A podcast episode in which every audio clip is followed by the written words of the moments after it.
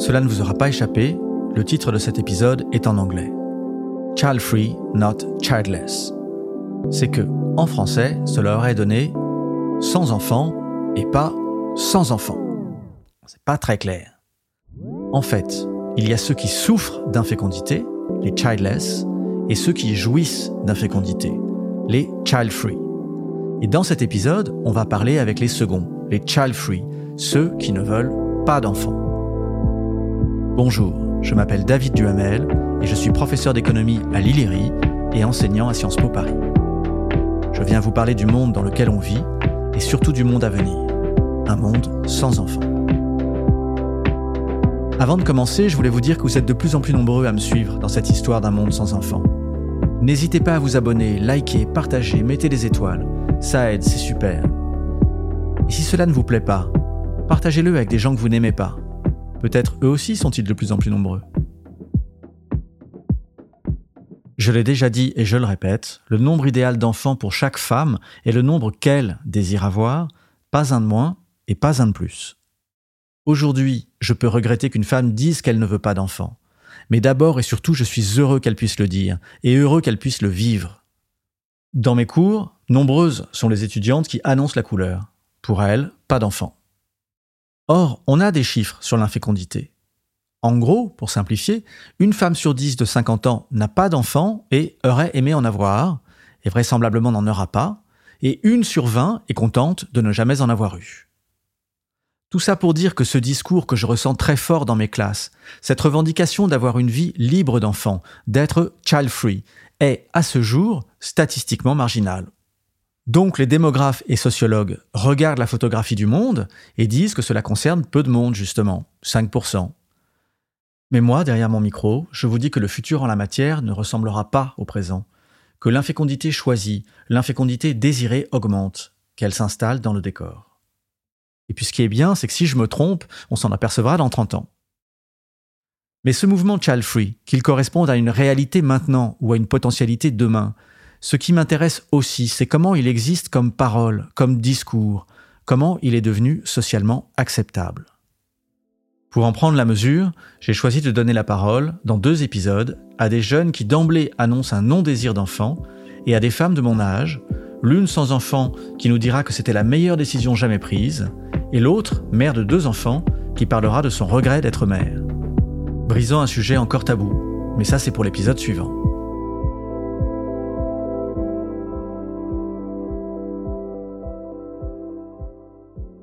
De prime abord, la frontière entre childless et child-free est claire. Je répète, les childless voulaient des enfants et n'en ont pas eu, les child-free n'en veulent pas. Et pourtant, je soupçonne que cette séparation n'est pas aussi franche, pas aussi nette qu'elle semble. Écoutons mes étudiantes et étudiants. Adelina d'abord, qui est lituanienne. Veut-elle des enfants? Um, Maintenant, non. Um, et pas seulement maintenant, maintenant, à 21 ans, mais lorsque j'imagine ma vie, je ne me vois pas avoir des enfants dans le long terme. Je suis un peu égoïste de bien des façons, donc je ne me vois pas sacrifier autant de temps et d'argent. Parce que si vous prenez la décision d'avoir des enfants, vous avez aussi intérêt à décider à l'avance de sacrifier tout votre temps et votre argent. Et je ne veux pas faire ça. Je n'en ai vraiment pas envie. Adelina est child-free. Elle chérit sa liberté et nul ne peut lui reprocher. Mais si je creuse... Dans presque tous les pays industrialisés, quand le revenu des femmes augmente, le partage des tâches domestiques devient plus égalitaire. Sauf en Europe de l'Est. En Europe de l'Est, peu importe ce que gagne une femme, le travail domestique demeure son problème. C'est comme ça.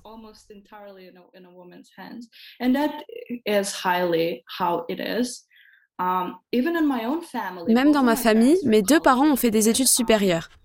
Ma mère est médecin et mon père ingénieur. Et ma mère fait 100% de la cuisine et du linge, indépendamment du fait qu'ils gagnent en gros la même chose. Et cela semble normal, cela ne choque personne. Est-ce que la situation s'arrange avec la nouvelle génération? J'ai vécu avec mon copain pendant un temps et la division des tâches domestiques s'alignait sur nos compétences. Ce qui se passe, c'est qu'on a enseigné aux jeunes filles la cuisine et le linge. C'est un cercle vicieux.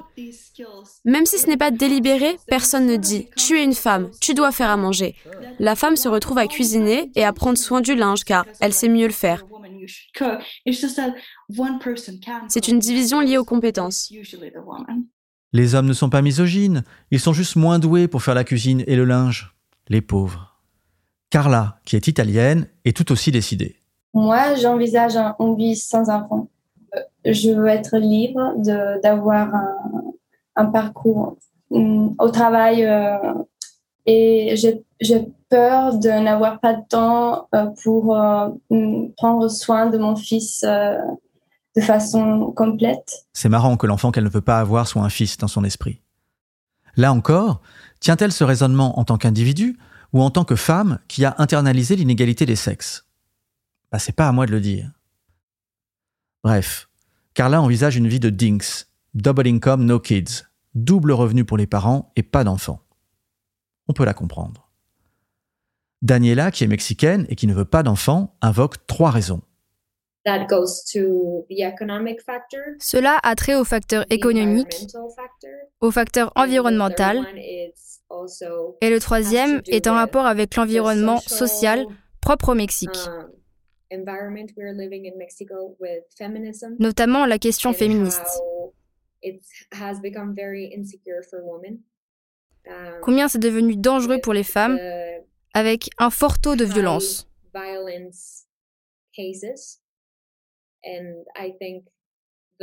Ces trois raisons dépeignent un panorama anxiogène pour moi.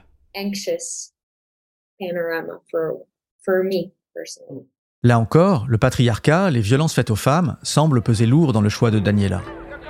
Pourtant, l'histoire de ses parents commençait dans la magie de l'amour. Après deux semaines, il la demanda en mariage et c'était parti. Ils se marièrent et emménagèrent à Mexico City. La question devint qu'est-ce qui passe en premier? La carrière de mon père ou celle de ma mère? Vous pouvez deviner la suite, je pense. Maintenant, mon frère et moi, nous avons quitté la maison et sommes à l'université. Et mes parents sont séparés. Ma mère aujourd'hui est assez remontée. Elle a la famille qu'elle a toujours voulu et elle a une bonne relation avec mon père mais elle est financièrement dépendante de lui. On comprend mieux la position de Daniela. Donc cela a été une vraie leçon personnelle. Je ne crois pas que je veuille faire ce type de sacrifice pour quiconque. S'il y en a une qui ne veut pas faire de sacrifice, c'est Julia, qui vit en Pologne. Elle m'avait frappé en classe par sa joie de pouvoir enfin parler des questions de genre, quelque chose de difficile dans son pays. Les jeunes femmes en Pologne ont tendance à être de plus en plus à gauche. Ce qui, lorsque l'on parle de genre, a une signification profonde.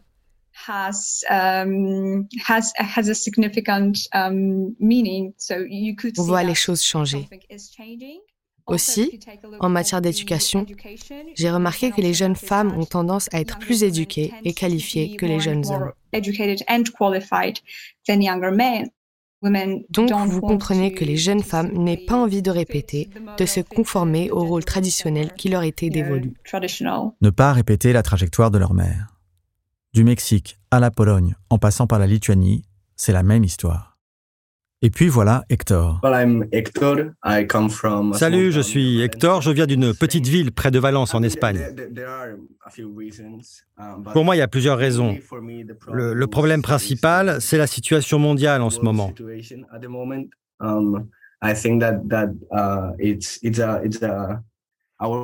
Je pense que dans notre monde, il est difficile d'être heureux.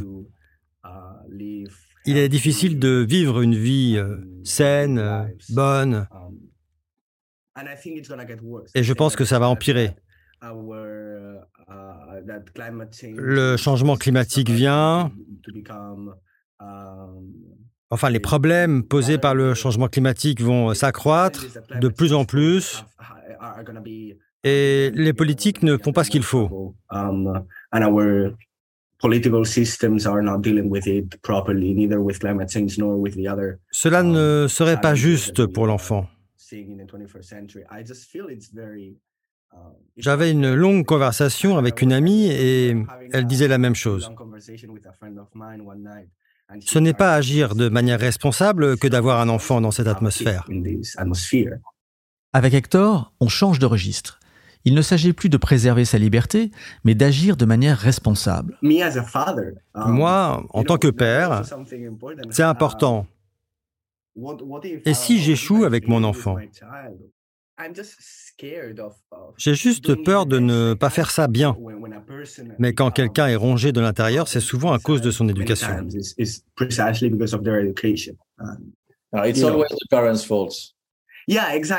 Exactement. Vous pouvez dire ça. J'aurais peur d'avoir un enfant, de l'élever et d'échouer. Pas une fois ou deux, ou vingt, mais échouer dans son éducation. Échouer de créer une personne qui n'aime pas ou qui ne devient pas un bon citoyen, selon ce que je crois être un bon citoyen, ou même une bonne personne. Finalement, l'idée de citoyenneté n'a pas forcément sa place. Pauvre Hector. Il ne veut pas d'enfant et se prend déjà la tête à savoir si l'enfant qu'il n'aura pas doit être une bonne personne ou plutôt un bon citoyen. Moi, je pense qu'il ferait un père génial, cet Hector. Mais comme il a peur, peur de l'ombre du futur qui plane, qui l'étouffe. Ça fait trop peur.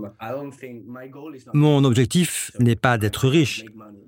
Peut-être je le serai, mais dans 10 ou 20 ans, si je ne suis pas assez riche, je ne sais pas si je pourrai assurer, soutenir une famille. Ce pessimisme est généralisé. Emmanuel Pont, dans son livre Faut-il cesser d'avoir des enfants pour sauver la planète, cite des chiffres éloquents. 75% de la jeunesse mondiale estime que l'avenir est effrayant et 56% que l'humanité est condamnée. Mais seulement 39% hésitent à avoir des enfants. 39%, c'est pas mal déjà. Ce livre est super d'ailleurs, je vais essayer de faire un épisode avec lui. Childless, child-free, au cœur de l'opposition, il y a cette notion de choix.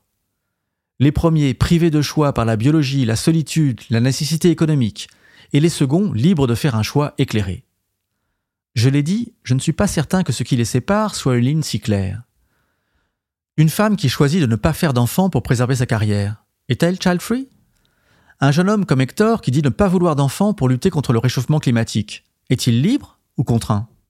Même Adelina ou Carla, qui sont si déterminées, si les rôles étaient mieux partagés entre hommes et femmes, choisirait-elle autrement? Nous éluciderons ce mystère dans l'épisode suivant. Child Free, Not Childless, Part 2. Merci de m'avoir écouté. À très vite pour la suite.